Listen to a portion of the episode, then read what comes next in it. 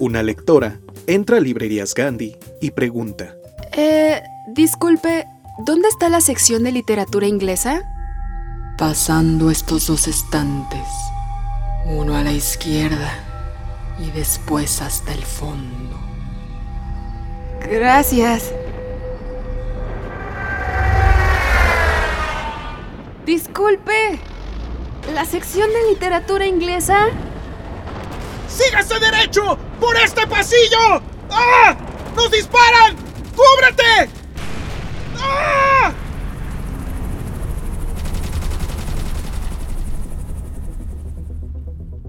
Disculpe, ¿literatura inglesa? Una nolve. Su sección se encuentra pasando las obras de Julio Verne. Eh, gracias. Disculpe, señor, ¿usted me puede atender? Llamadme Ismael, pero no me interrumpa. Estoy cazando a Moby Dick. Uf, al fin llegué. En este podcast te traemos muchos mundos literarios. Encuentra el tuyo. Esto es Desde el Librero, el podcast de Librerías Gandhi. Sigue leyendo, sigue escuchando.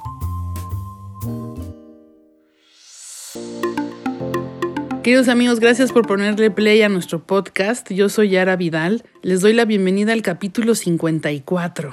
Y hoy vamos a platicar con alguien de verdad que tiene una categoría solo para él. Estoy hablando de Alejandro Magallanes. Nuestro invitado es alguien que cuestiona todo, lo analiza, le da la vuelta, juega con las preguntas, las voltea, las pone de cabeza, patas para arriba.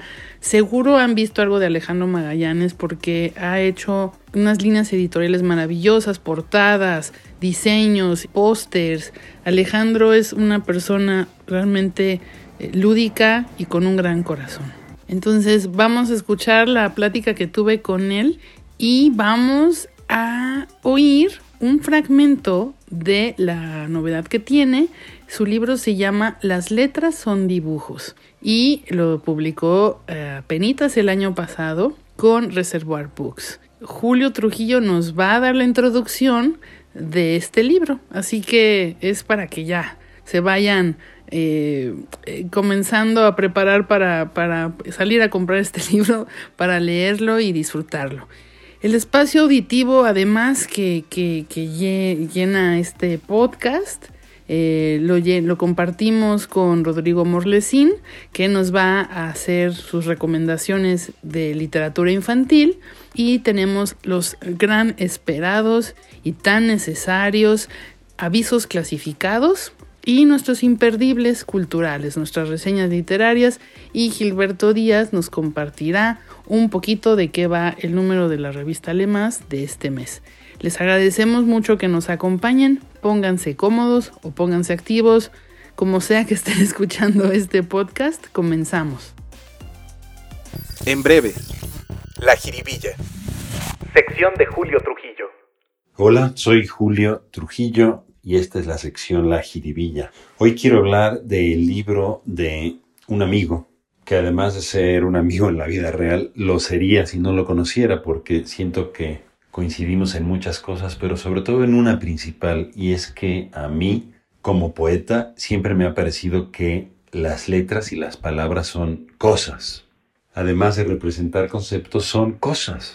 Y Alejandro Magallanes, el artista del que quiero hablar hoy, cree eso también. Sobre todo lo podemos ver en su último libro, Las letras son dibujos, publicado por Reservoir Books a finales del año pasado. Porque ¿qué es una letra? Es una forma y es un sonido, es un garabato sonoro, es un dibujo mental que nos representamos. Alejandro Magallanes, reconocidísimo ilustrador, diseñador, pero insisto, en llamarlo artista o incluso poeta, sabe eso y en este libro lo describe de la mejor manera posible, con una especie de ensayo gráfico lleno de tentativas, reflexiones, aproximaciones, juegos, poemas, homenajes, reflexiones, insisto. Es una especie de almanaque de la mente prodigiosa de este artista, que me recuerda un poco, no sé por qué, a George Perec, tiene ese nivel de invención y de proclividad al juego. Ah, las letras son dibujos, funciona como una especie de galería desmontada o exposición gloriosamente revuelta de eh, el taller de Alejandro Magallanes, que en el fondo es un poeta visual.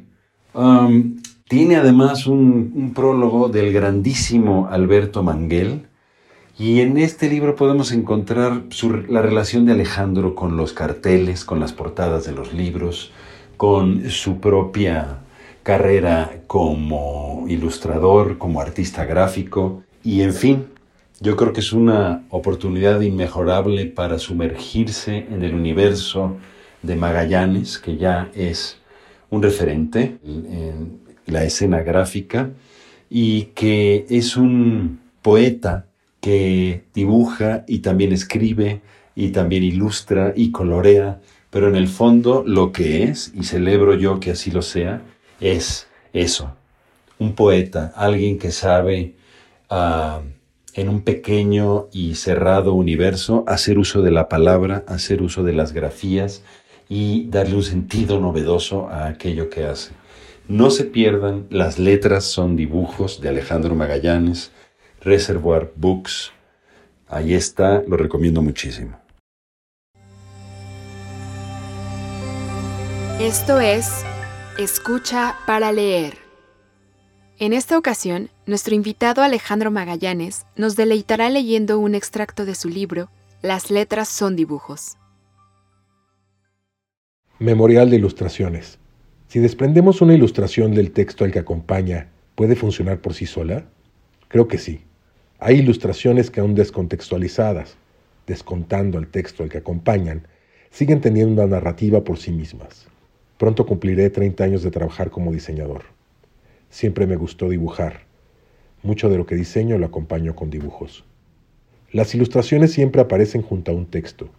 Lo acompañan, lo contradicen, lo complementan o incluso son un trampolín para lanzarse otras ideas. Propongo reflexionar sobre lo que pasa cuando las imágenes viven fuera de las páginas impresas, independientes de lo escrito. El proceso para crear ilustraciones siempre cambia.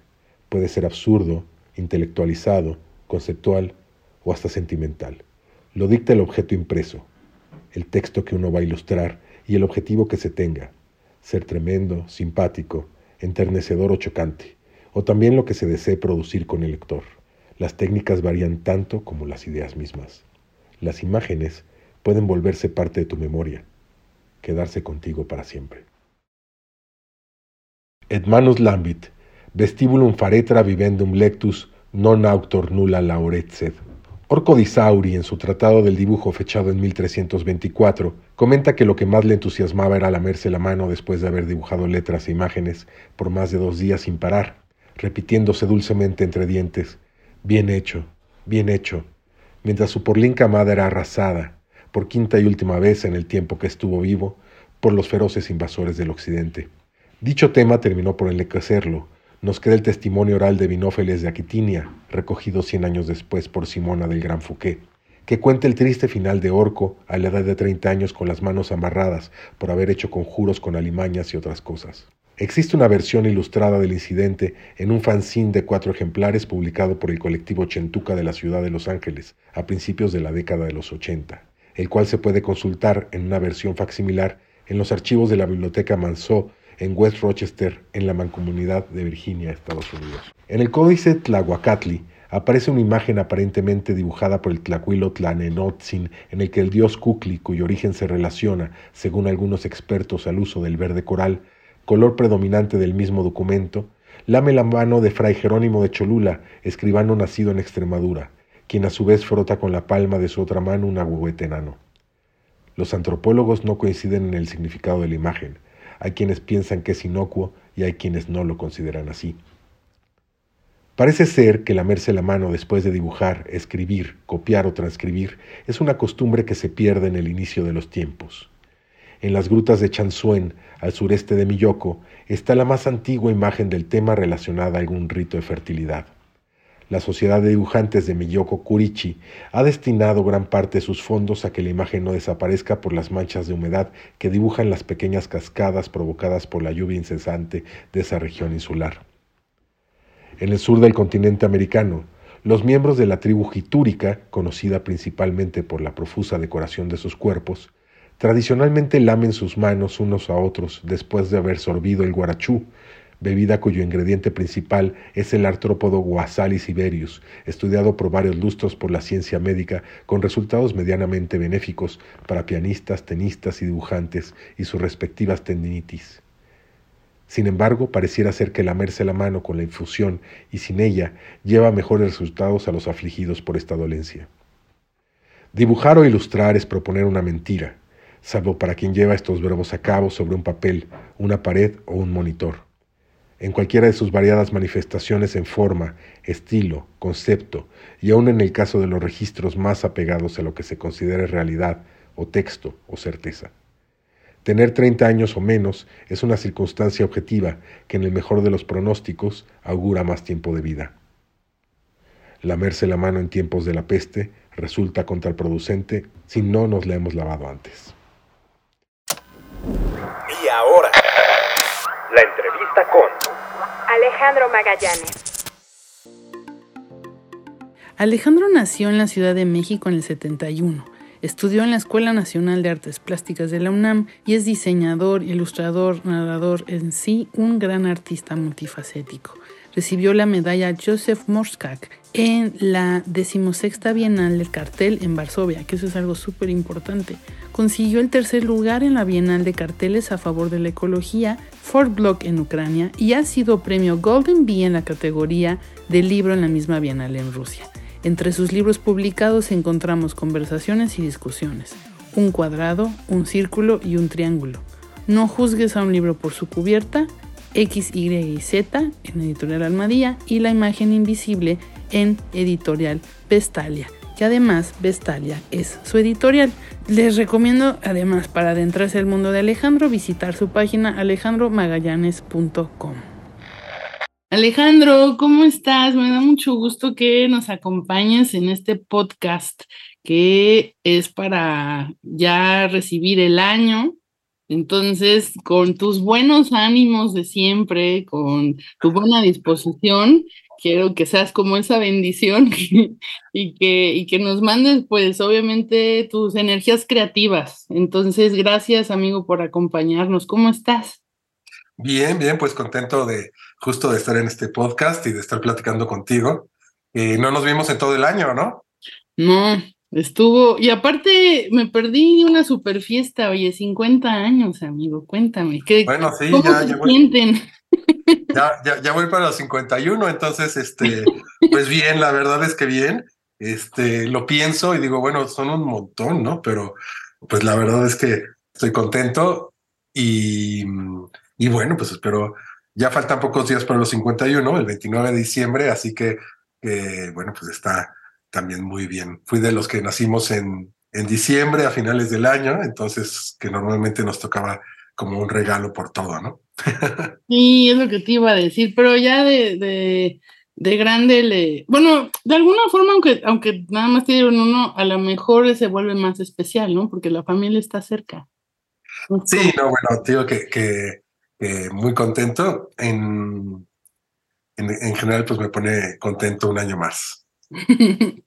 Oye, amigo, pues que quiero empezar por platicar justo si estamos platicando estos 50 años por tu libro Las letras son dibujos que publicaste este año con Reservoir Books, con Random House México. Eh, cuéntame, es un libro muy interesante porque tal vez para alguien que no te conoce es una bocanada de, de frescura, de creatividad y quien, para quien te conoce también, por supuesto, pero qué, qué interesante tener pues quién eres en, en, en, un libro así. ¿Me puedes contar un poquito cómo surgió la idea? Sí, bueno, fíjate que, que para mí fue una bonita sorpresa porque desde hace tiempo mi editor Romeo Tello me había estado pues invitando a publicar un libro que, que tuviera ensayos y bueno, pues como cosas de lo que pienso y todo eso. Y bueno, un poco este libro tiene eso, por supuesto, y también los tiene como en forma de dibujos, ¿no? Entonces, tiene como varias eh, también cosas de lo que pienso cotidianamente, o sea, que de repente, mm, por ejemplo, estoy haciendo algo y de repente me pregunto, bueno, ¿y cuánto pesa el Internet, no? O sea, si, si el Internet está hecho de, o, pasa como por electricidad y está en todas las máquinas y, ¿no? ¿Cuánto, cuánto pesará eso? Entonces, bueno, también tiene como esa parte y tiene también una parte que son como de homenajes a mm, personas, artistas que pues han, eh, han influido mucho en mi forma de ver las cosas. Yo creo que una de las características muy padres que tiene el arte o increíbles es que una vez que lo experimentas, ya ves como la vida de otra forma, ¿no? Pasa con la música, pasa con el cine, pasa con un libro o pasa con una pintura, o cualquier arte visual.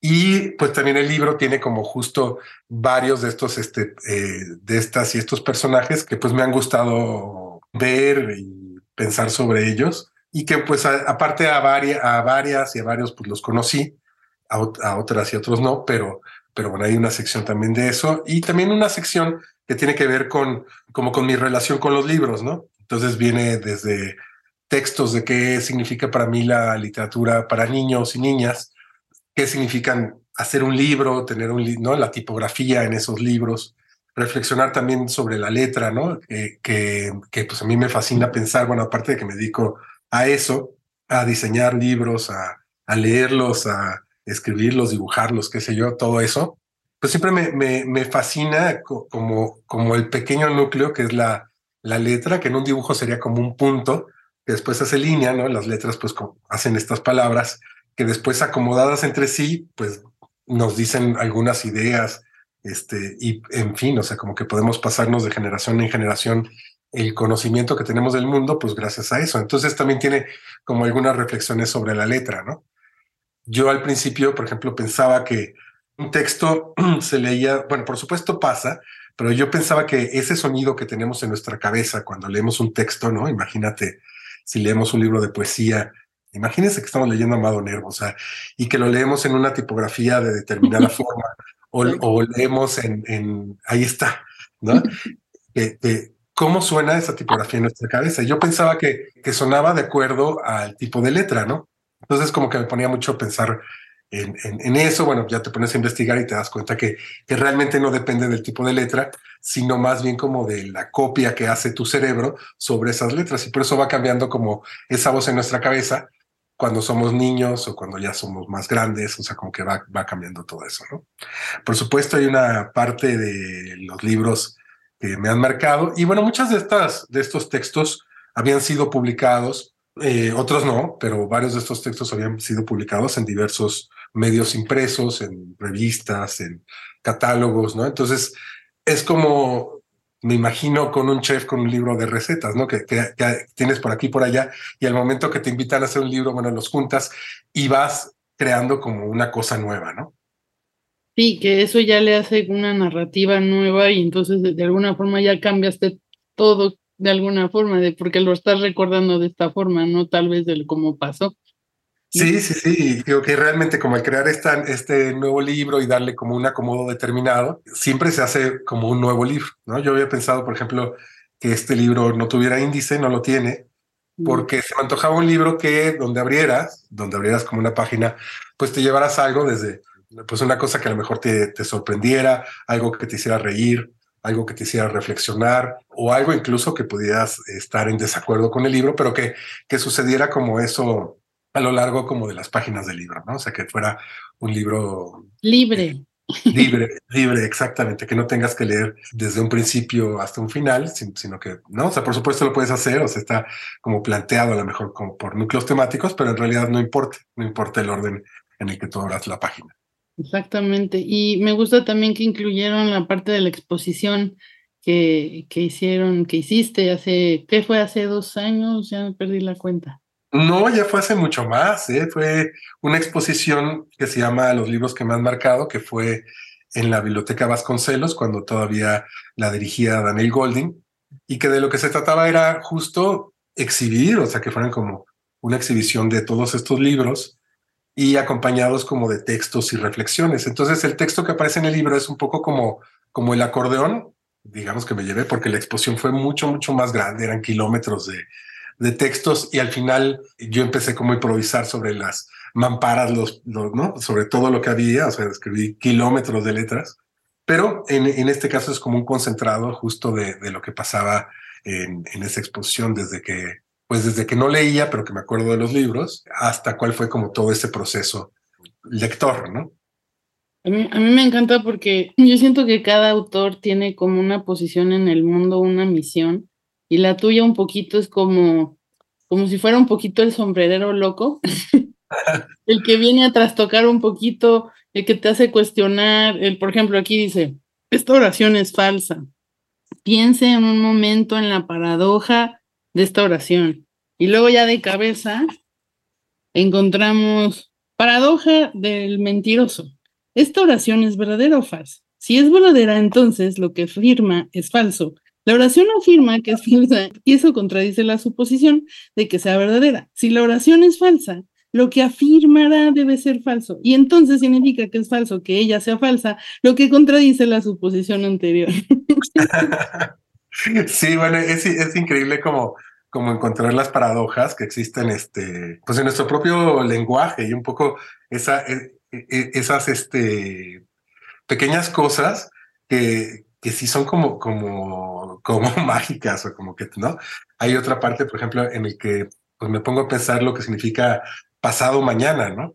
Bueno, pasado mañana es dentro de dos días, pero en realidad la frase, pues la palabra está compuesta por el pasado y por el mañana, ¿no? Al mismo tiempo. Entonces es como, como paradójico. Y bueno, pues te pones a ver eso y de repente pues te das cuenta que, que, un poco todo eso estaba en las clases de español de la primaria, pero que en realidad de repente no nos damos cuenta o, o, o, en la lógica, ¿no? Hay otra cosa que, por ejemplo, viene en una de las páginas una encuesta que me hizo mucha gracia, que, que una vez hice en Twitter, que era elija A o B, ¿no? Entonces en el inciso A está la letra B y en el inciso B está la letra A, ¿no? Entonces, si eliges A, pues en realidad estás eligiendo la B y viceversa, ¿no? Entonces son como también pequeñas paradojas que existen como, pues en el pensamiento que tenemos como de lógica o, esto, ¿no? Y, y es muy interesante cómo los libros creemos, estamos detrás de una lógica, creemos que están ahí para darle orden un poco al mundo, pero al mismo tiempo siempre se nos va a escapar la lógica, ¿no? Sí, yo, yo creo que, que, bueno, cada libro tiene como su, su función, este, o te va como llevando a diferentes lugares, ¿no? Entonces, enlazándolo un poco como con la pregunta que, que me hacías, de, o no, con, con, lo que decías de la exposición sobre los libros que me habían marcado, sí pienso que, que, que muchos de los libros que, que me interesan es porque te llevan justo a preguntarte muchas más cosas de lo que el texto está diciendo. También pienso que, que por ejemplo, los mejores lectores de novela o cuento, pues en realidad son los niños porque eh, yo creo, no, no sé tú, pero pero cuando realmente te metes como en un texto, es justo, o sea, es decir, eh, cuando, cuando eras niña o niño, como que no pensabas que alguien lo había escrito. Y en realidad, pues te importaba muy poco el autor. Yeah. Este, no, no sabías, pues ni quién era ni tal. O sea, como que lo que te importaba era la historia. Y entonces, pues te metías y decías, bueno, pues esta historia de piratas, te imaginabas como dentro de la historia y pues te llegabas a enamorar, ¿no? De, de, las heroínas o de los héroes o pensabas que formabas parte. Yo creo que cuando vamos creciendo se pierde un poco esa parte porque eh, eh, digamos que, que, esa, como ese convenio que teníamos con el libro, sabemos que alguien más lo escribió y que justo está utilizando como todas estas palabras, pues para que te metas como en esa historia, pero como que en algún, en algún lugar de nuestra mente sabemos que alguien lo escribió y que, esas historias que nos están contando las vives de forma distinta. O sea, también yo creo que cuando ya eres mayor, justo empiezas a, a darte cuenta, por ejemplo, de la belleza del lenguaje, empiezas a, a darte cuenta de, las, de justo estas imágenes que te llevan a otros lados de lo que te proponen en la narración, ¿no? Entonces ves un poco como el artificio y la artesanía que, que guardan como, como estas letras. Entonces siempre, siempre es muy bonito eh, leer de todas formas, pero, pero por ejemplo eso a mí me pasa con, con muchas veces con las novelas. En los cuentos da menos, menos tiempo, ¿no? De pensar en eso. En las novelas pues como que te da más tiempo. Y, y la poesía, pues en realidad que no trata de, de meterte en una historia, pues mm, a lo mejor muchas veces te acerca a la belleza de, del lenguaje o a la reflexión como sobre el mismo, ¿no? Exactamente. Y creo que en tu libro encontramos todo, ¿no? Poesía, cuento de alguna forma, caricatura, este, reflexión, este, no sé, decálogos, no sé, todo.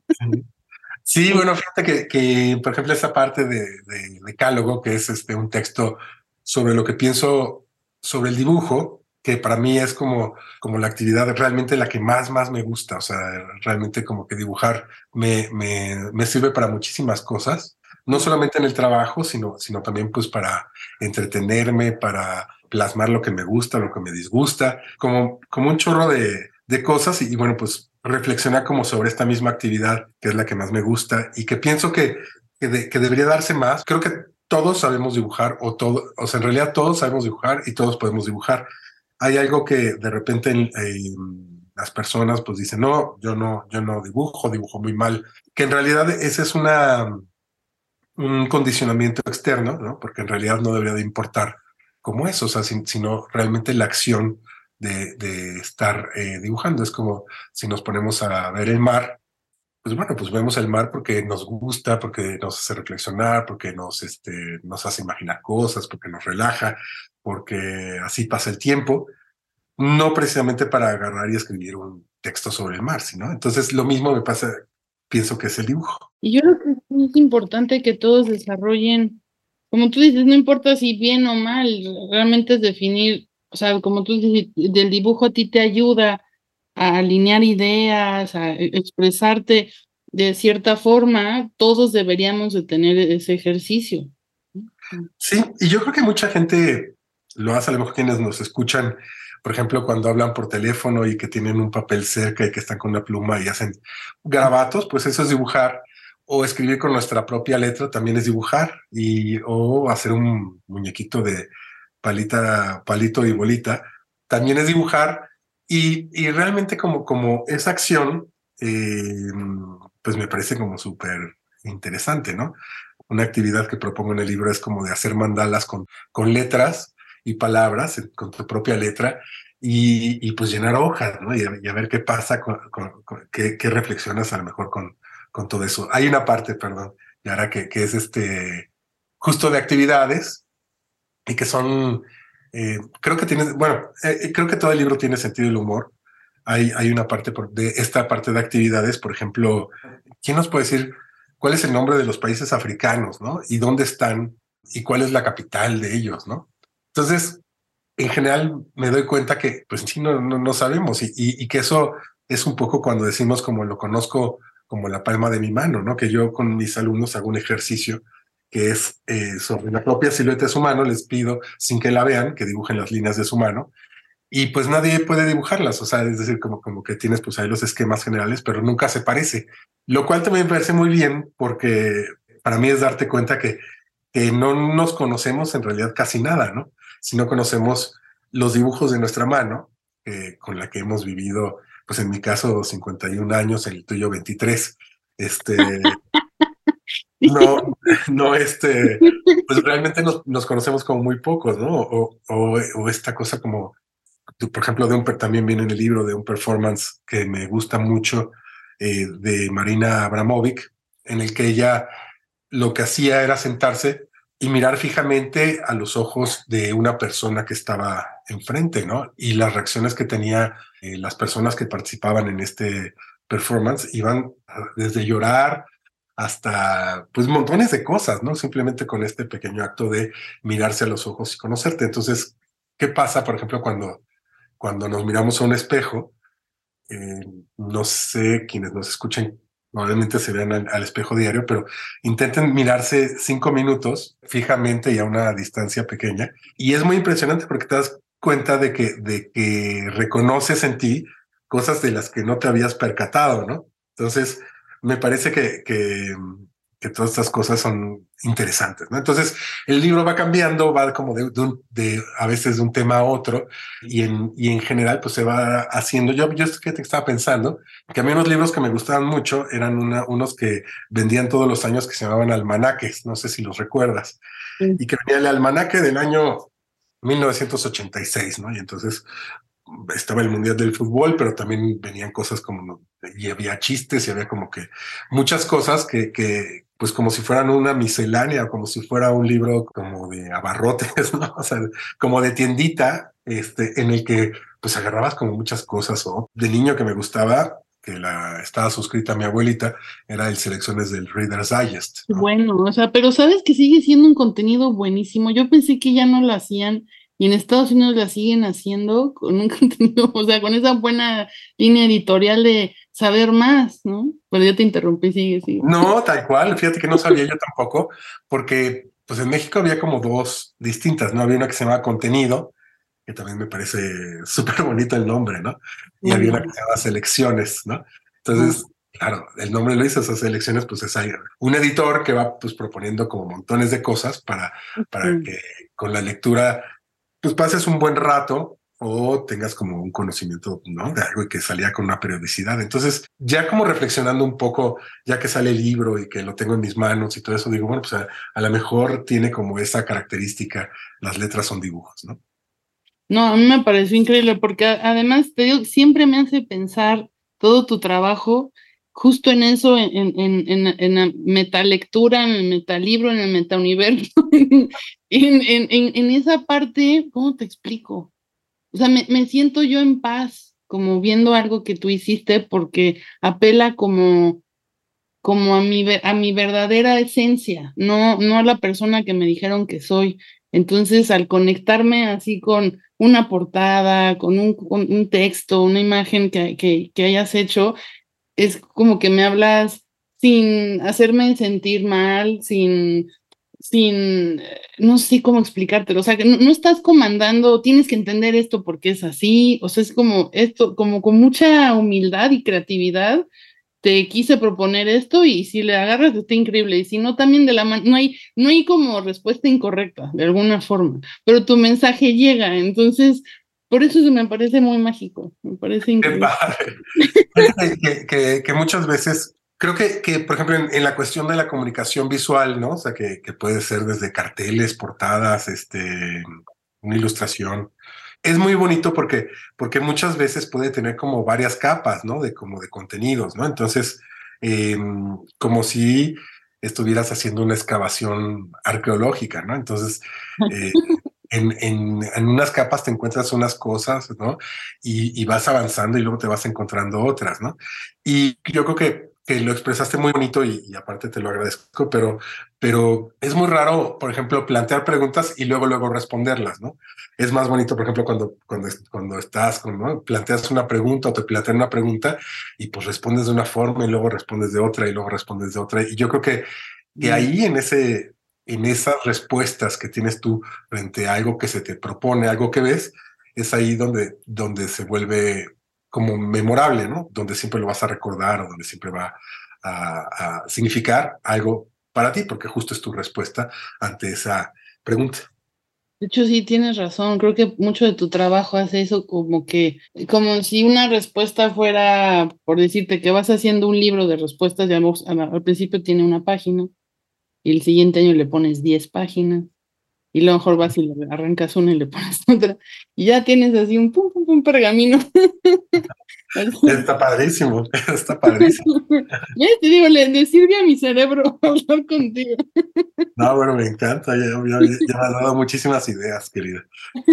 Qué padre. Pues mira, vamos ahora a pasar a una sección que se llama Echando Coto, y te quiero pedir cinco números que te los voy a ir pidiendo poco a poco. Dame, del 1 al 10, dame tu primer número. Mm, pues vamos a comenzar con el 7. ¿Qué es lo mejor de pensar para hacer una portada de libro? ¿Qué es como la mejor parte de que te encarguen pensar una portada de libro?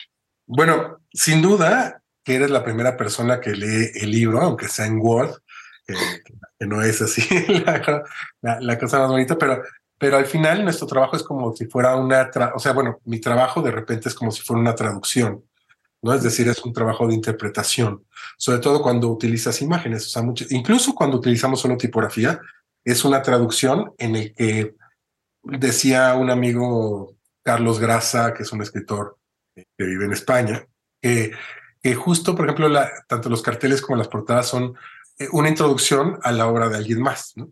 Entonces, esa introducción visual, eh, pues es muy bonito imaginar.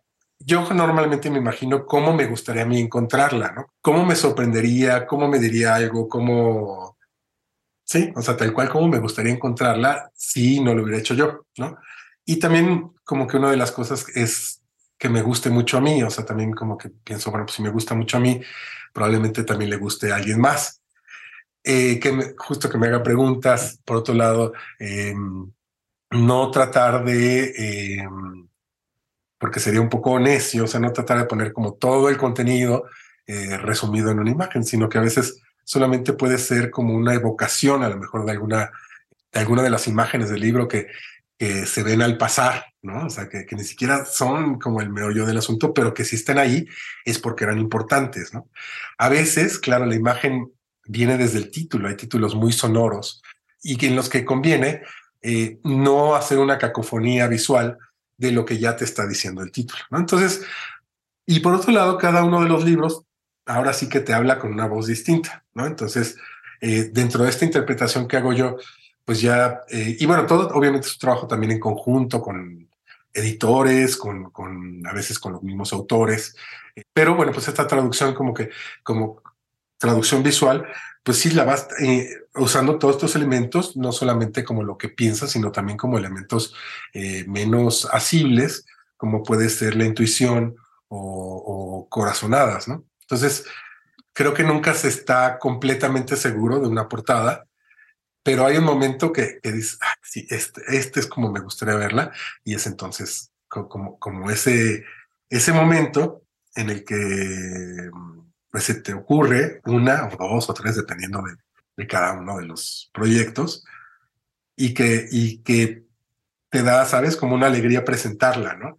Y después, bueno, pues que ya se haga como todo el ciclo. La, creo que la segunda alegría es verlas publicadas, ¿no? Que, que se materialicen y recibir como ese bloque de papeles eh, pegados con un pegamento o cosidos o ambos y, y, que tengan como esa forma, ¿no? Y que en el mejor de los casos van a ser inolvidables en la mente de alguna lectora o algún lector. O sea, que, que esa portada siempre va a acompañar ese texto este, esa interpretación tuya del texto, ¿no?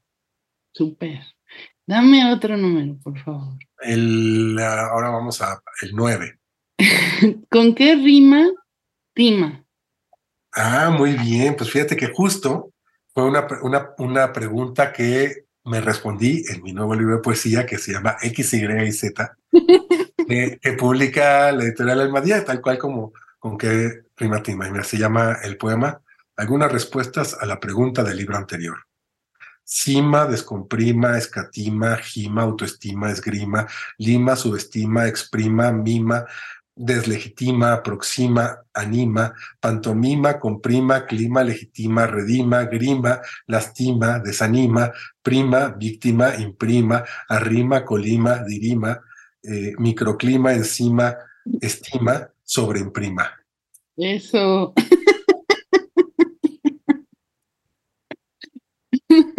y cuéntame de ese libro, por favor. Bueno, fíjate que estoy muy contento con este libro. De hecho, salieron los dos eh, prácticamente al mismo tiempo. Yo pensaba que, que X, Y y Z iba a, a, publicarse en 2023, pero bueno, salieron al mismo tiempo, lo cual también me dio mucho gusto. Son libros como muy distintos, pero a mí me gusta mucho leer poesía y bueno, pues escribo y hago como, como pues estos no textos o, o poesía o poesía visual y bueno, pues 11 años después de Con que rima Tima salió en Almadía X, Y Z. Entonces es un libro en el que, que tiene el mismísimo, el mismito número de páginas de Con que rima Tima. Eh, tiene pues un pliego con fotografías que desde mi punto de vista al momento de, de, de, de escribirlas las mismas palabras como que hacen que se cumpla el fenómeno poético y bueno, pues también como reflexiones sobre las mismas palabras, algunos textos, por ejemplo, que, que hay un texto casi al final que tiene que ver con, con la pandemia, en el que hago como un texto a partir de eh, los encabezados de los periódicos de el primer día en que muere una persona por el COVID, ¿no? Y entonces, reuniendo como todos los periódicos que se publicaron ese día a nivel nacional, pues hago un texto a partir simplemente como de los encabezados, ¿no? Y mira, por ejemplo, viene de este libro, te voy a leer alguno, ¿no? Entonces, por ejemplo, viene uno que se llama Lírica Técnica Lógica. Haga una lista con 13 columnas, encabezadas por palabras que terminan en ica. La primera con cuatro letras como rica, la siguiente con cinco como ética, con seis como púdica, con siete como nítrica, con ocho como cáustica, con nueve sofística, diez excéntrica, once telegráfica, doce como, por ejemplo monosilábica, trece letras como estilográfica, catorce semiautomática, quince farmacocinética y dieciséis como psicolingüística. Combínelas.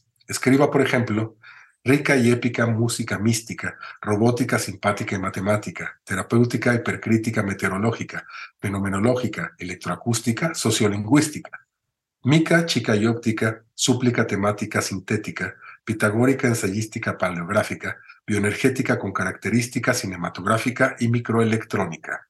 La cínica léxica, rítmica erótica y exótica, fotográfica y estocástica, novelística, aforística y giroscópica, no es tipática, ni automática, ni asimétrica, la poética, ¿no? Entonces, tiene como, como, como, cosas así. O, o también, por ejemplo, hace referencias a escritoras o escritores también que, que me gustan y que, bueno, pues eh, ya, ya justo estarán en la lista de lo siguiente que vamos a hablar. Pero déjame te, te Ah, pero ya pasamos un libro a otro, ¿no importa, amiga? No importa, amigo, voy, este, ya se acabó esa sección, vamos a brincar a eso, vamos a tu, eh, a tu radiografía literaria. Muy bien, muy bien. Entonces vamos, ajá, vamos a comenzar. ¿Cuáles son tus libros actualizados al día de hoy que nos quieres comentar? porque son importantes, porque te formaron como lector y artista y todo lo que eres. Sí, y si quieres vamos combinándola con, las lecturas del principio, pero mira, aquí tengo como una selección de libros, algunos son de publicación reciente, otras no tanto, pero el primer libro eh, del que te quiero hablar es un libro maravilloso de Augusto Monterroso, que es uno de mis escritores favoritos, y que se llama La letra E, ¿no? La portada, claro, es de Vicente Rojo, y que eh, puso la piedra roseta y incrustado, digamos, en la letra, en la piedra roseta, la letra E. En, este libro de Monterrosa es una especie como de diario, pero que también reúne como pues varios ensayos o varios este, eh, apartados, y es un libro que también puedes abrir en cualquier, en cualquier página. Por ejemplo, ahorita estoy haciendo el ejercicio y lo abro en la página 46 y dice libros nuevos, ¿no? Y fíjate, justo de lo que estamos hablando. Y dice él, Veo tantos libros nuevos que por enésima vez agradezco al innombrable no haberme hecho crítico. El crítico tiene que leer todo o por un mecanismo mental que va formándose en él hasta llegar a ser su salvación o por instinto escoge lo que habrá de leer y una vez leído lo que vale la pena comentar con objetividad o fría o apasionadamente. Y una vez en este terreno podrá hacer frío con lo que le apasiona o viceversa, o tendrá el ojo lo bastante abierto para no dar por supuesto lo que se espera de determinado libro, o para descubrir acaso lo que no se espera de este, y así con la pintura y con la música. Entonces, eh, Monterroso te va planteando como, como, como montones de cosas, a veces, bueno, ya sabes que él era breve, a veces son incluso textos de dos líneas, y bueno, pues habla realmente como de todo, de sus lecturas, de sus vidas cotidianas, de lo que eh, le gusta, de lo que le disgusta, vienen también como algunos de sus dibujitos, bueno, es un libro que me parece eh, hermosísimo, ¿no? Y que, y que bueno, es un libro que compré en una librería eh, de libros leídos y que fíjate que curiosamente en la última página viene el teléfono de, de Olga Tamayo. Uy, increíble. De, Olga Tamayo cuando los teléfonos eran de seis números, ¿no? Entonces ese teléfono decía 15 22 94. Olga y Rufino Tamayo. y bueno. Este y acabó en tus manos, qué maravilloso. Sí, sí, sí, no, y aparte te digo que no, no me canso de, de leer. Hay otro libro de Monterroso que también me parece magnífico, que se llama eh, La palabra mágica. Mm.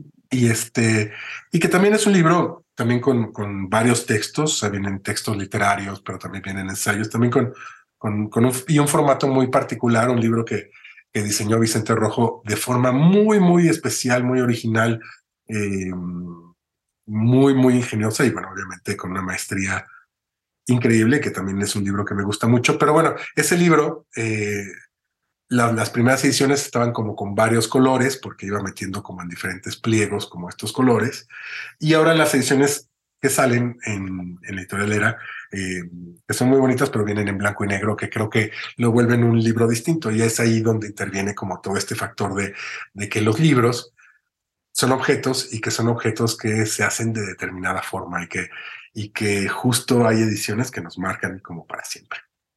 Sí, porque obviamente para que sea tu libro o favorito, o sea, estás dialogando con la edición que tienes enfrente. Y, ese, y sí, o sea, un libro es desde, como tú es tu profesión, empieza desde, desde la parte física y obviamente todo lo que lleva por dentro. Sí, sí, sí, no, y digo, fíjate, esta edición de la letra E, que fue pues, el libro que, que mencionamos, publicado por ERA, no estoy seguro si se ha vuelto a, a publicar en este formato. Yo llegué a ver alguna edición eh, en forma de tríptico con tres libros de Monterroso, en el que estaba este publicado en el Fondo de Cultura Económica, pero fíjate, esta edición es de 1987. Mm. Eh, pues ya, ya llovió un poco desde, desde entonces, y bueno, pues ahí, este, con el lomo, con, el libro muy manoseado, pues personas que lo agarraron antes que yo y luego, pues, por supuesto, Cuéntame otro, otro tercer libro.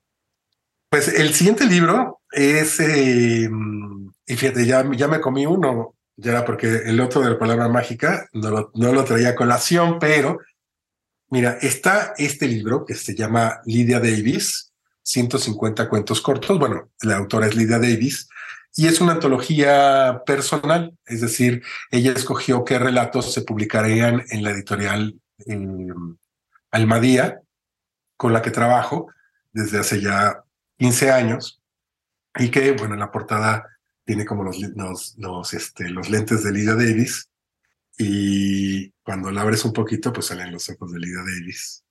Está buenísimo. Bueno, pues ahí.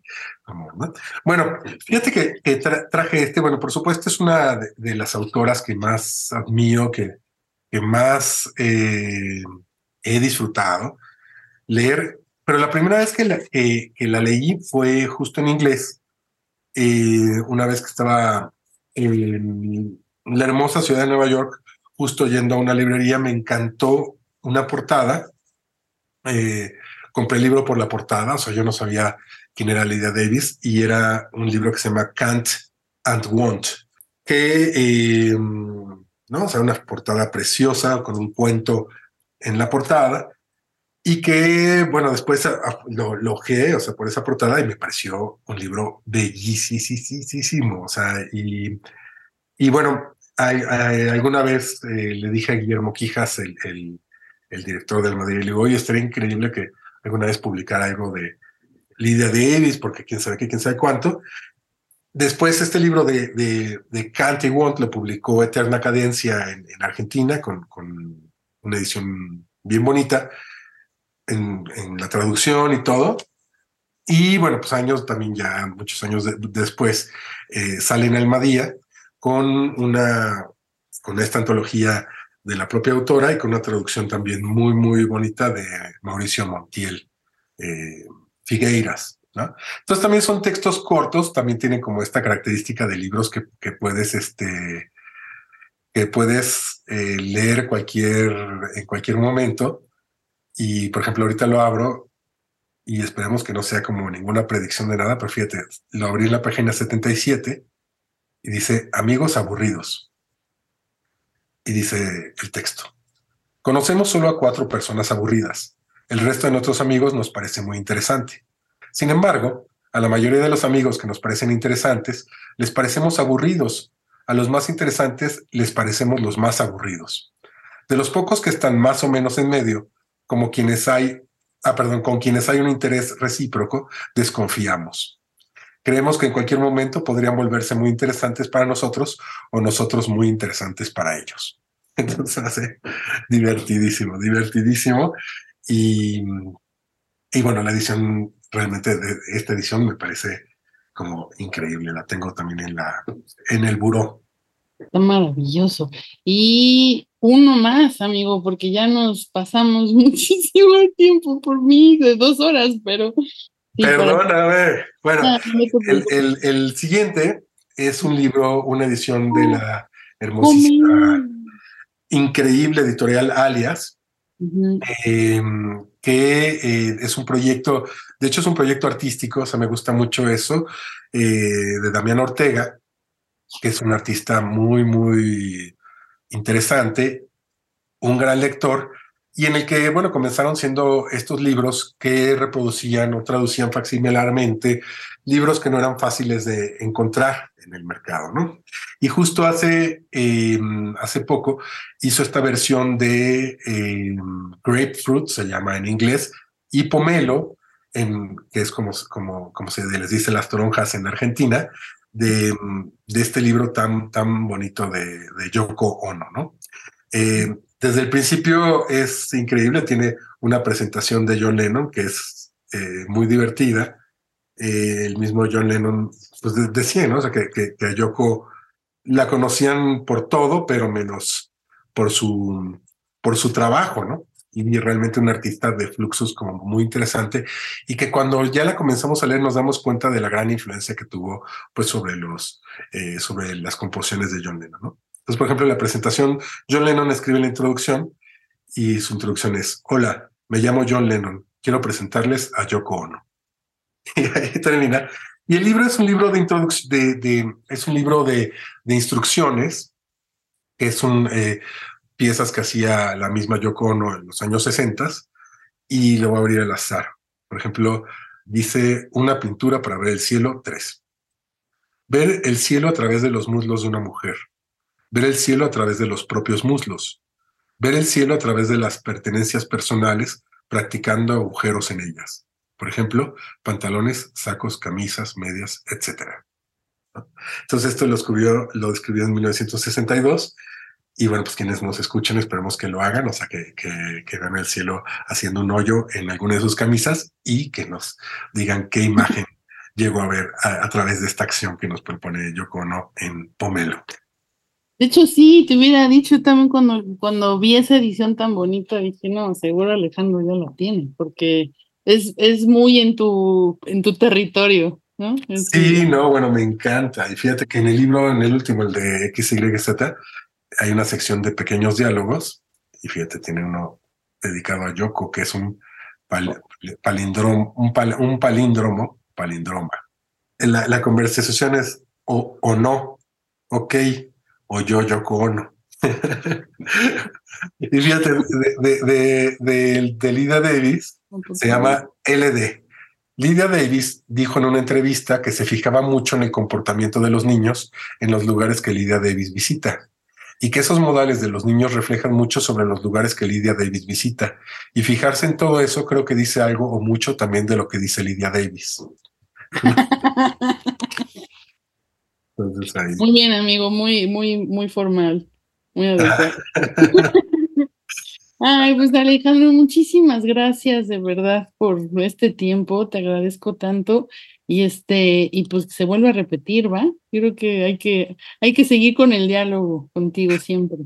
Sí, gracias, gracias por, por todo, por estas preguntas, por escucharme y también pues eh, muchas gracias por, por los dos números que me invitaste a hacer en la parte central de la revista Le Más de este año, que me emocionaron mucho. Ay, no, pues ya el próximo año va a haber más. ¿Qué crees? Bueno, está buenísimo. Estoy, por mandarte la lista de, de, los temas del año a ver qué, cuál te animas. Bueno, ya, de antemano te digo que todos. Buenísimo. Gracias, amigo. Gracias, querida. Estos son los avisos clasificados de Librerías Gandhi. Busca y encuentra lo que necesitas. Gandhi siempre al servicio de la comunidad literaria. Se vende máquina del tiempo en perfectas condiciones. Está hecha con partes de metal, cristal de roca y marfil. Viaje a la cuarta dimensión y conozca a los Eloi y los Morlocks, habitantes del planeta en el año 802.701. Precio a tratar. Para más información, favor de comunicarse con el escritor H.G. Wells, padre de la ciencia ficción. Busco habitación para rentar, preferiblemente en algún lugar de Nueva York, en donde pueda estar solo y reflexionar sobre la vida. Me acaban de expulsar de Pensy Prep y necesito estar lejos de los farsantes y los adultos para pensar en el futuro. Ojalá pueda encontrar un trabajo como guardián en el Centeno, ya que eso es lo que realmente me gustaría hacer. Este anuncio nos lo envía Holden Caulfield, adolescente incomprendido, protagonista de la novela de J. Salinger. Si usted tiene un lugar donde se pueda quedar, no dude en contactarlo. Se solicita valiente aventurero que nos acompañe a mi sobrino Axel y a mí en un viaje al centro de la Tierra. Debe estar en buena condición física, tener un fuerte sentido de la aventura y orientación y estar familiarizado con la geología de la isla. El punto de reunión será en Islandia, en donde nos adentraremos en el cráter del volcán que nos llevará al corazón del planeta. Si usted está interesado en esta aventura, mande su currículum vitae a Otto Lindebrock, prestigioso profesor de mineralogía de la Universidad de Hamburgo, o al escritor Julio Verne, quien amablemente pasará su mensaje. El príncipe próspero busca músico con talento para actuar en el baile de máscaras que está organizando para entretener a todos los invitados que se alojen en su remoto castillo, el cual cuenta con siete habitaciones, cada una decorada con un color diferente, mientras esperan que afuera la muerte roja llegue a su fin. El código de vestimenta es negro y rojo y el uso de máscara es obligatorio. Si desea aplicar a esta solicitud, mande un mensaje al señor Edgar Allan Poe, quien se comunicará con usted a la brevedad. Querida audiencia, si ustedes están interesados en alguno de estos servicios, no dude en contactar al autor o personaje. Muchas gracias por su atención. Gandhi, al servicio de la comunidad. A continuación, escucharemos las recomendaciones de Rodrigo Morlesi. Hola a todas y a todos. Ya estamos aquí con cuatro super novedades muy diferentes, pero todas de literatura infantil que tienen la virtud de también gustar a adultos. Estoy segurísimo de ello, así que paren oreja, apunten en su celular o con una pluma en la palma de su mano porque van a quererlos todos. El primero se llama Cielo adentro arriba de Marta Palacio Obón, con ilustraciones de Armando Fonseca, publicado por El Naranjo, esta editorial mexicana que hace libros increíbles. Y la verdad, este no es la excepción. El diseño gráfico del libro, la selección de papel, esquinas redondeadas, es muy bonito. Pero ¿de qué trata Cielo adentro arriba? Bueno, de una niña que se llama Sue. Y lo primero que nos cuenta Marta en esta historia es que está el pueblo entero donde vive Sue. Está un colegio en llamas. Y nadie, nadie, nadie se atreve a apagarlo, porque saben que si lo apagan, los que le prendieron fuego lo volverán a hacer, y no solo al colegio, sino al pueblo entero. Así, con esa escena arranca, y Sue está viendo este incendio y tres pequeñísimas partículas de, de brasas del fuego entran por su ojo izquierdo y se van depositando a lo largo de la historia, se van depositando en su corazón. Hay una, una parte que me, que me emocionó muchísimo y que les leo. El alivio de ver a su mamá a su lado fue tan grande que la habría abrazado ahí mismo. Habría habría. Una explosión cimbró la tierra. El estruendo ahogó los gritos del pueblo. Arriba, una ráfaga de fuego. Abajo, pandemonio. La historia está increíble, nos lleva entre la poética de las imágenes, la, poesía de los textos y al mismo tiempo la aventura de Sue eh, que tras que le pusieran un parche en el ojo, lejos de quedar la mitad ciega, empieza a ver nuevos seres, increíbles seres, eh, zumbadores, que son abejas y que tienen un mensaje y una misión junto con ella. Así este libro va pasando de, del destino y de, y de esta especie de, de, pues sí, de destinos ya, ya marcados a una voluntad férrea por marcar tu propio camino y por darle sentido a tus circunstancias. Ella y su mamá van huyendo y la historia se pone cada vez más intensa, mejor, muy misteriosa y vale mucho la pena que lo vean. Llegando a Gandhi, vayan a niños y suban y vean este libro que es novedad y que está increíble. El segundo, el segundo que les traigo, no se queda atrás. Se llama La Costura. Es de Isol, la artista ilustradora, eh, escritora y creadora de música y argentina y que está publicado por Fondo de Cultura Económica. Pero este libro tiene un, un, pasado muy interesante que tiene que ver con un rebozo que adquiere Isol y que al mismo tiempo es el lienzo sobre el que ella crea la historia con sus ilustraciones y con su texto, en el que la protagonista siempre pierde, pierde las cosas, siempre pierde las llaves, la bufanda, los guantes y como les cuento, las ilustraciones están hechas con un rebozo y eh, de la misma mano de Isol. Y van contando esta cuestión de perder, pero también de dejar ir, de abrir espacios y también aprender a cerrarlos. Es increíble, es interesante. Eh, nos va llevando por el misterio en este álbum ilustrado, pero también por el descubrimiento. Si quieren saber un poco más de este libro, visiten mis redes sociales y busquen la entrevista que le hice a Isol y que, y que podrán enterarse de todos los pormenores en la creación de este libro que está increíble. Y vamos al tercero. Todo mundo conoce de tiempo para acá a Arsène Lupin. Este caballero ladrón creado por Maurice Leblanc y que tiene muchísima aventura, misterio.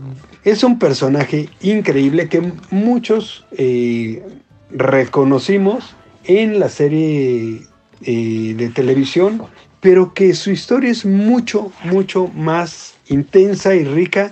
Y sobre todo esta edición que les quiero recomendar hoy, que tiene letras doradas, tiene eh, lomo de tela, está publicado por Anaya y por si fuera poco, está ilustrado por Vincent Millier eh, y está increíble. La verdad es que está muy bonito, las ilustraciones le dan un, tono nuevo y muy interesante a las nueve historias, que son las nueve primeras de, de Arsène Lupin, y que si les sirve, les leo los títulos de los nueve de las nueve primeras aventuras, que es la detención de Arsène Lupin, Arsène Lupin en la cárcel, la fuga de Arsène Lupin, el misterioso viajero, el collar de la reina, el siete de corazones, la caja fuerte de la señora Imbert y la perla negra. Y el último, el noveno, es toda una provocación.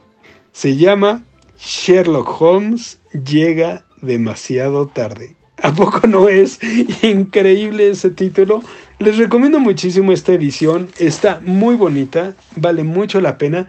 Y si a la niña, al niño, al primo, al vecino, a la vecina, le gustan los libros de detectives y de misterio, este es un gran regalo. Pero también créanme que para ustedes les va a gustar, porque para este tipo de libros no hay edad. Y vamos al cuarto. El cuarto se titula ¿Y si me come una ballena? de Susana Isern y Rocío Bonilla. Está publicado por Flamboyant, esta editorial española. Pero, pero esta dupla es súper famosa. Entre niñas y niños, madres y padres, las historias que crean Susana Isern y Rocío Bonilla son muy, muy, muy queridas.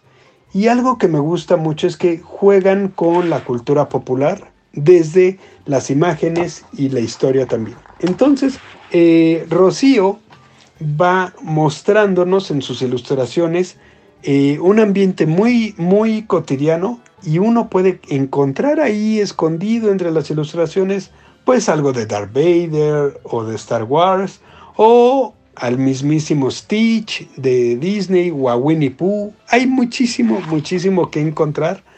Pero ¿de qué trata la historia? Bueno, trata de Martín, un niño que, que tiene una imaginación desbordada e increíble y eso lejos de ser bueno es que le trae algunos problemas eh, combinado con, con la preocupación. Porque siempre, siempre, siempre que hay algo bueno por venir, él se pregunta, ¿y si? ¿Y si tal cosa? ¿Y si tal otra? Entonces está a punto de irse a la excursión escolar y de repente piensa, ¿y si y se queda muy preocupado, deja de hacer cosas. Ese easy, lejos de ser una idea para experimentar y para aventurarse, para él es un freno horrible que le impide hacer cosas que son increíbles porque tiene miedo. Entonces el día de la excursión eh, le dice a su mamá que se siente mal, que le duele la cabeza, que no va a ir al bosque y la mamá ya sabe por dónde va la cosa, las madres sabias como siempre, y le dice, ay mamá, es que qué tal que, que, que voy al bosque y si me cae una piña de un pino en la cabeza, y la mamá toma esa misma imaginación y la convierte en algo extraordinario, porque comienza con lo siguiente que les leo. Y si me cae una piña en la cabeza, Pregunta Martín con los ojos como platos. En ese caso, no debes preocuparte. Las ardillas, que son excelentes enfermeras, bajarán de los árboles y te curarán el chichón con un ungüento de bellota. Después harán juegos, malabares, para que te, se te olvide el golpe y pronto otros animales se unirán a ellas y representarán sus mejores números circenses el oso equilibrista, la tortuga trapecista y hasta el erizo payaso. ¿Y si mientras tanto mis compañeros se alejan y me quedo solo y perdido? Y la mamá vuelve, y vuelve con muchísima imaginación, con muchísima, eh, con muchísimo humor. Este libro es súper divertido. Yo creo que casi, casi, casi, casi es mi favorito de esta dupla, de Susana y de Rocío porque es muy, muy, muy imaginativo y se los recomiendo muchísimo. Pero además, si quieren conocer sobre Flamboyant, la editorial eh, española que lo publica, no se pierdan en este número de la revista Lemas una entrevista con su directora porque habla de un montón de cosas interesantes. Por ejemplo, eh, yo no sé si ustedes sabían, pero este editorial alinea el proyecto editorial con los ODS, los Objetivos de Desarrollo Sostenible de las Naciones Unidas, y van vinculándose y tratando de hacer cambios estructurales dentro del editorial para producir libros que sean buenos para las niñas y los niños, pero también para el futuro de las niñas y los niños. Eso es importantísimo. Están en emisiones cero, o sea, todo lo que puede contaminar de emisiones este editorial lo compensan sembrando árboles y tomando acciones para, para revertir el impacto que el editorial tiene al medio ambiente. Entonces es un proyecto que les invito a que conozcan porque es súper, súper interesante. Y así, qué rápido se van cuatro libros cuando uno se divierte. Entonces, a ver, por si no alcanzaron a apuntar, voy de atrás para adelante. Y si me come una ballena de Susana Isern y Rocío Bonilla, publicado por Flamboyant, eh, eh, Arsène Lupin, eh, Caballero Ladrón, de Maurice Leblanc, eh, con ilustraciones de Vincent Mali o Mali Malie, publicado por Anaya Editorial. Tenemos La Costura, publicado por Isol y el Fondo de Cultura Económica. y Cielo Adentro Arriba de Marta Palacio Obón con ilustraciones de Armando Fonseca, publicado por El Naranjo. Y hasta aquí cuatro recomendaciones increíbles y les prometo que ya estoy buscando más recomendaciones para el siguiente podcast. Que estén muy bien. Adiós. La voz es tan fugaz como la música que se escucha en un concierto. Luego de oírla, solo quedan el silencio y el recuerdo que la trastocan. Nuestra memoria es infiel, magnifica y empequeñece, olvida lo que podría resultar valioso y se conforma con lo irrelevante, da valor y resta importancia. Borges decía que los libros eran los auxiliares de la memoria y exactamente lo mismo podríamos decir de las grabaciones de audio y de las imágenes que la luz labró en los píxeles de un video. Por esta razón, en el número 164 de Lee Más, tomamos una decisión precisa. Las entrevistas conformarían su objetivo y, gracias a ellas, podríamos desafiar al olvido y la desmemoria. Las conversaciones que mantuvimos con distintos autores nos permiten fijar las voces, conservarlas y compartirlas. Consigue tu ejemplar en librerías Gandhi, en gandhi.com.mx y revista leemas.mx y forma parte de esta conversación para mantener la memoria. Las noticias más relevantes en el mundo cultural. Algunas novedades editoriales y entrevistas con personajes destacados de la cultura a nivel nacional e internacional. Desde el librero, presenta su sección informativa Cultura Lees.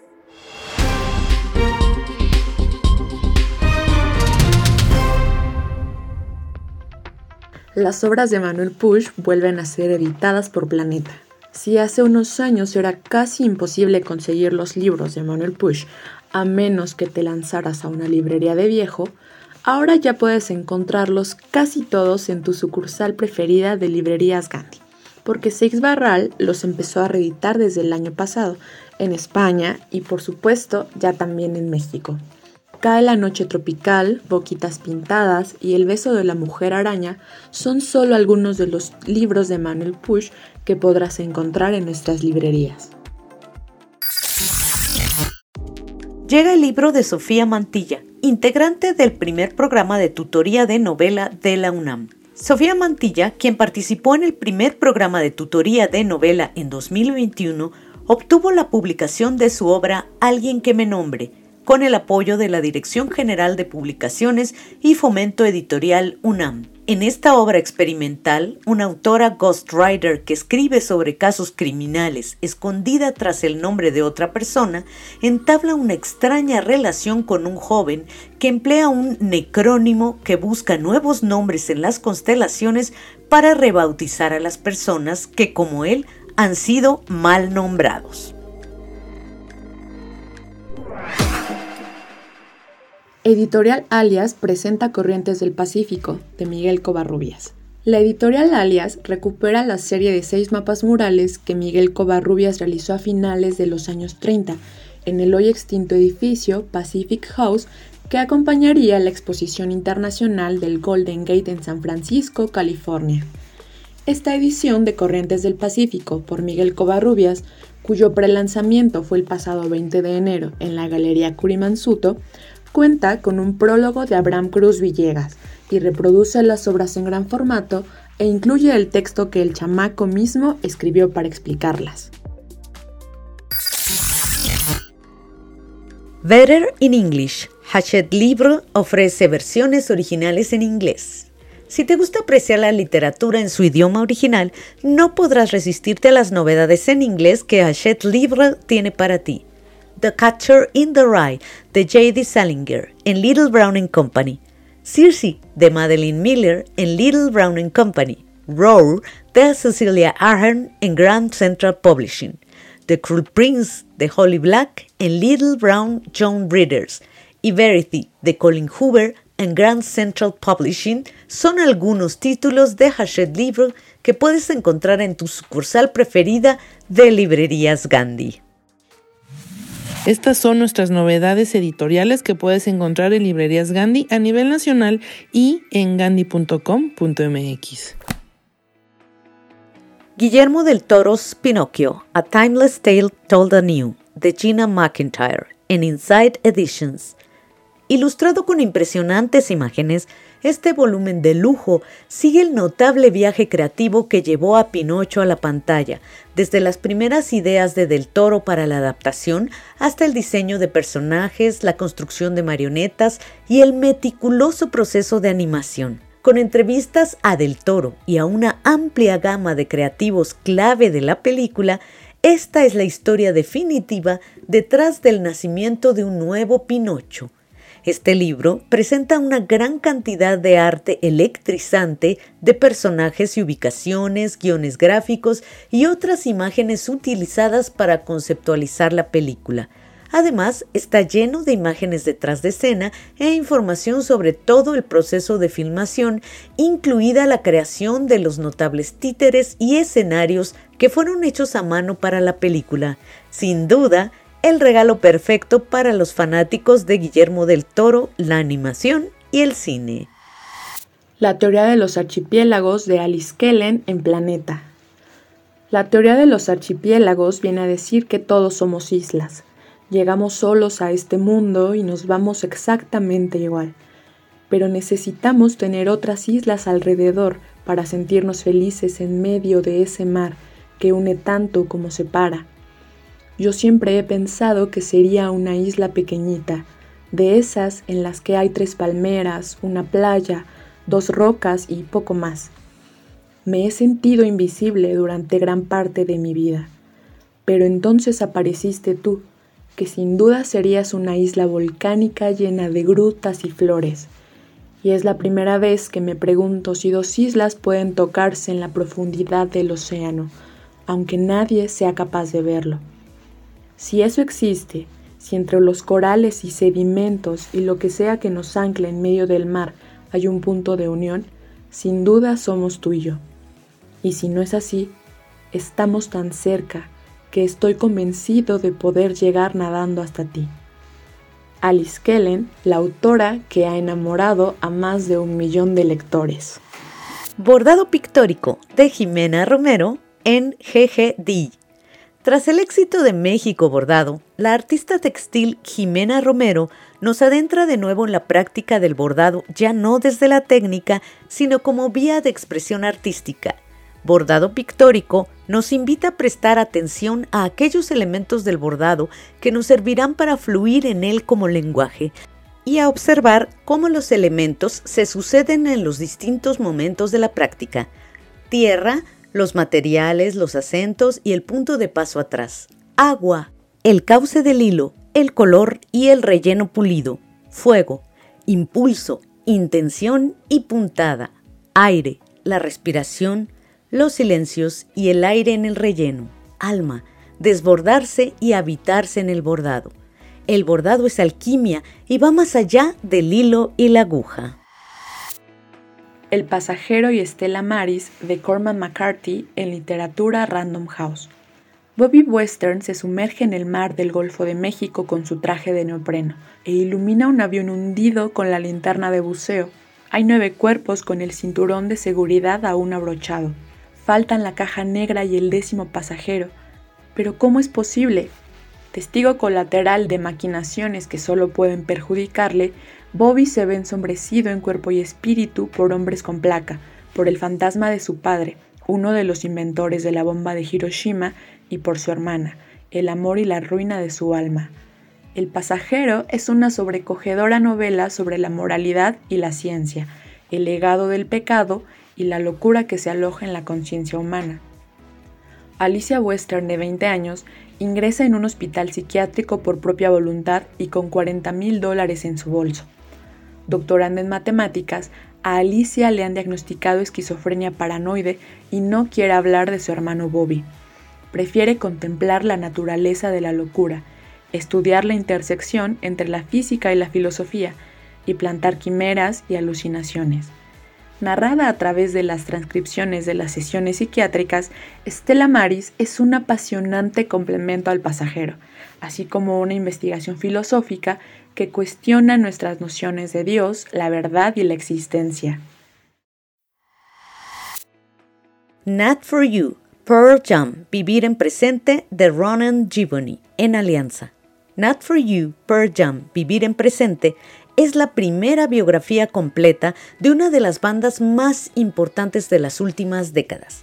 Surgir en Seattle en los años 90, Polémica y divertida al mismo tiempo, Not For You explora los orígenes y la evolución de Pearl Jam a lo largo de 30 años, desde su fundación, en plena erupción del grunge en 1991, a través de su época dorada, para desembocar en su periodo de madurez y sus últimas propuestas sin olvidar la relación de la banda con Kurt Cobain, Chris Cornell, R.A.M., Red Hot Chili Peppers, Neil Young, el punk de Washington, etc. Pero la historia de Pearl Jam y Eddie Vedder es mucho más que música. A través de la resistencia, la integridad y la pura fuerza de voluntad, el quinteto de Seattle ha estado presente con su voz en momentos clave de la historia reciente de los Estados Unidos, desde la Operación Tormenta del Desierto hasta la defensa del derecho a decidir de las mujeres, desde Jeremy a la matanza de Columbine, desde el activismo antirracista al Black Lives Matter, desde el enfrentamiento con Ticketmaster a la aparición de Trump. Running Gibbony, un fan sin paliativos ni complejos, ofrece mucho más que un estudio crítico o una biografía musical al uso. Not for You, Pearl Jam, Vivir en Presente, es además una reflexión sobre el arrebato de la adolescencia, la locura de los fans y la responsabilidad de los artistas, y también un ensayo sobre el placer, la nostalgia y el paso a la madurez. En parte historia social, en parte historia de la música popular, narrada en tono autobiográfico, Not for You rememora uno de los momentos más interesantes y creativos del rock. Amigos, muchísimas gracias por escucharnos. Yo sé que este programa estuvo un poquito más largo, pero cuando alguien tan creativo y tan interesante como Alejandro Magallanes eh, tiene algo que decir, vale la pena escucharlo y no editar nada. En el siguiente programa vamos a tener tres entrevistas. Vamos a platicar con Ligia Urroz y vamos a dar un paseo por Rumanía con Mircha Castarescu y con Joana Gruya. Espero que sea de su agrado y nos escuchamos en 15 días. Muchísimas gracias. Déjenos sus comentarios en nuestras redes sociales, en arroba revista Más, en arroba librerías Gandhi.